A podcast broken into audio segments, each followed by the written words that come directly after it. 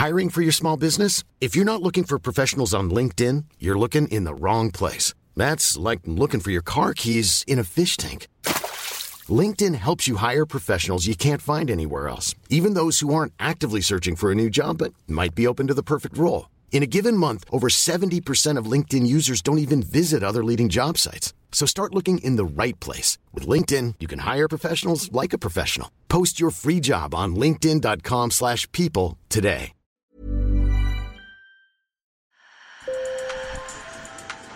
Bonjour. Hello. Hola. Marhaba bikoum. Sur le fil, Le podcast d'actu de l'AFP. des nouvelles choisies pour vous sur notre fil info. On ne peut pas dissoudre un soulèvement, c'est ce qu'affirment les membres du collectif écologiste français des soulèvements de la Terre, dissous par un décret du gouvernement le 21 juin.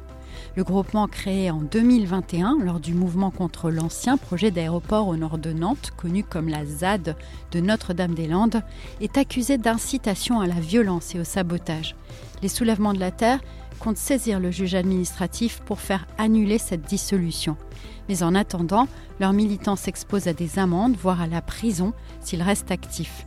Alors quelle est l'histoire de ce mouvement et à quoi s'attendre pour la suite Je vous propose un décryptage préparé par Camille Buonanno.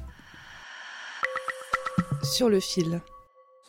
Alors oui, à la demande du président de la République et de la Première ministre, demain matin, je présenterai au Conseil des ministres le décret de dissolution des soulèvements de la Terre. Le 21 juin, après l'annonce du ministre de l'Intérieur français Gérald Darmanin, que vous venez d'entendre, de nombreux rassemblements ont eu lieu en France pour protester contre cette dissolution. Maui, une jeune femme de 20 ans, manifestait à Marseille. Et c'est un mouvement qui, même s'il utilise des techniques radicales et peut-être euh, violentes, c'est quand même pour l'écologie, c'est pour euh, un avenir meilleur, une, euh, sauver la planète. Donc euh, c'est complètement aberrant de vouloir dissoudre un truc comme ça. Léna Lazare, porte-parole du mouvement, résume des méthodes d'action assumées qui peuvent passer par la destruction d'outils de production. Euh, Les Soulèvements de la Terre, c'est une coalition d'organisations, d'associations, de collectifs euh, qui luttent contre l'accaparement des terres par l'agro-industrie, mais aussi l'artificialisation des sols. Cette coalition, elle a trois modes d'action euh, principaux, les blocages, les occupations et les actions dites de désarmement. Ces actions de désarmement ont pour but de saboter les infrastructures qui, selon les militants, sont jugées polluantes et néfastes pour l'environnement. Mais Léna Lazare réfute les accusations de violence.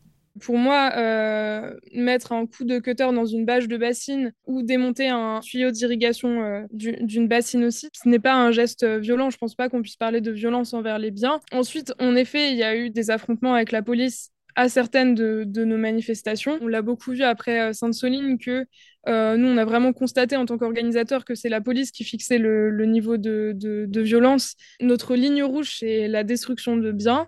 On n'appelle pas à la violence envers euh, les individus. Concernant la manifestation de Sainte-Soline, ce n'est pas la version du gouvernement. Selon les autorités, ce sont 47 gendarmes qui ont été blessés pendant ce rassemblement interdit. Côté manifestants, les organisateurs dénombrent 200 blessés dont 40 graves.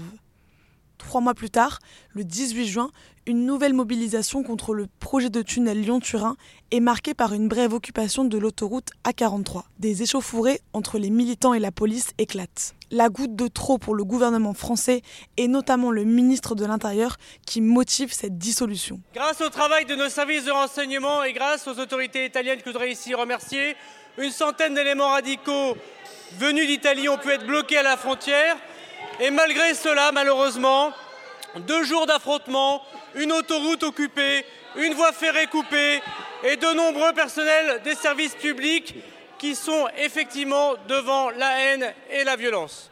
Pour Maxime Gabory, doctorant en sciences politiques à Sciences Po Paris et membre du collectif de chercheurs Quantité Critique, ces méthodes sont nées d'une déception. Les soulèvements de la Terre, c'est une émanation particulière de ce qui est apparu en France euh, après l'été 2018 et, et qu'on a euh, classiquement appelé le mouvement pour le climat et qui s'est caractérisé dans un premier temps par des marches euh, pour le climat qui ont largement déçu les militants qui s'y sont investis euh, au fil des mois par euh, l'incapacité des marches à produire des effets politiques.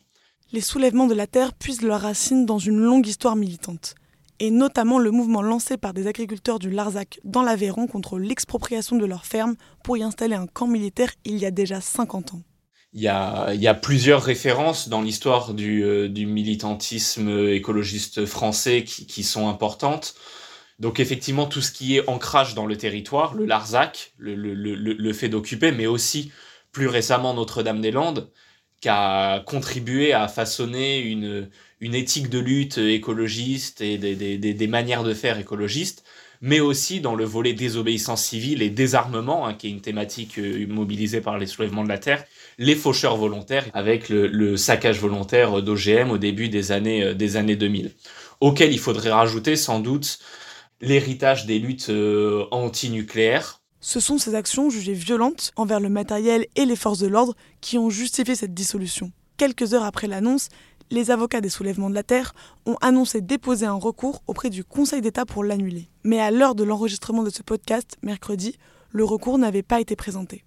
J'ai demandé à Arnaud Gossement, avocat spécialiste en droit de l'environnement, quel risque pèse à ce stade sur ces militants. Tant que le recours n'a pas été déposé, bien entendu que la dissolution est exécutoire et donc les soulèvements de la Terre n'ont aucune possibilité légale euh, de s'exprimer, euh, d'entretenir un site internet ou de faire des réunions, etc. etc. La deuxième chose, c'est que lorsqu'un recours sera déposé, ça ne suspendra pas non plus euh, le décret de dissolution. Il y a deux types de recours. Il y a des recours qu'on appelle des recours au fond. Donc ça, c'est la vraie procédure qui va permettre à chacun de s'exprimer. Ça dure à peu près un an, un an et demi, euh, ici devant le Conseil d'État. Et il y a des recours en référé. Mais même le recours en référé, le simple fait de déposer votre recours en référé ne suspend rien. Tant que le juge ne s'est pas prononcé, le décret sur la dissolution des soulèvements de la Terre est exécutoire. En attendant que le processus se mette en place, les activistes doivent abandonner le collectif. Mais selon le chercheur Maxime Gabory, les militants ne baisseront pas les bras. Ce qui est sûr, c'est que, euh, vu l'enjeu de la lutte, pour la plupart des militants, la, réponse ne sera pas un retour à la maison et un arrêt de la mobilisation. Pour autant, cette dissolution, elle va donner lieu à euh, des restructurations stratégiques probablement assez fortes au sein des militants écologistes et des du mouvement pour le climat en général. Et du coup, ça va donner lieu sans doute à une, à une réinvention des luttes, à une nouvelle manière de la penser, mais euh, sans doute pas à son abandon. En dépit des risques, le mouvement a décidé de réactiver ses réseaux sociaux pour contester la procédure.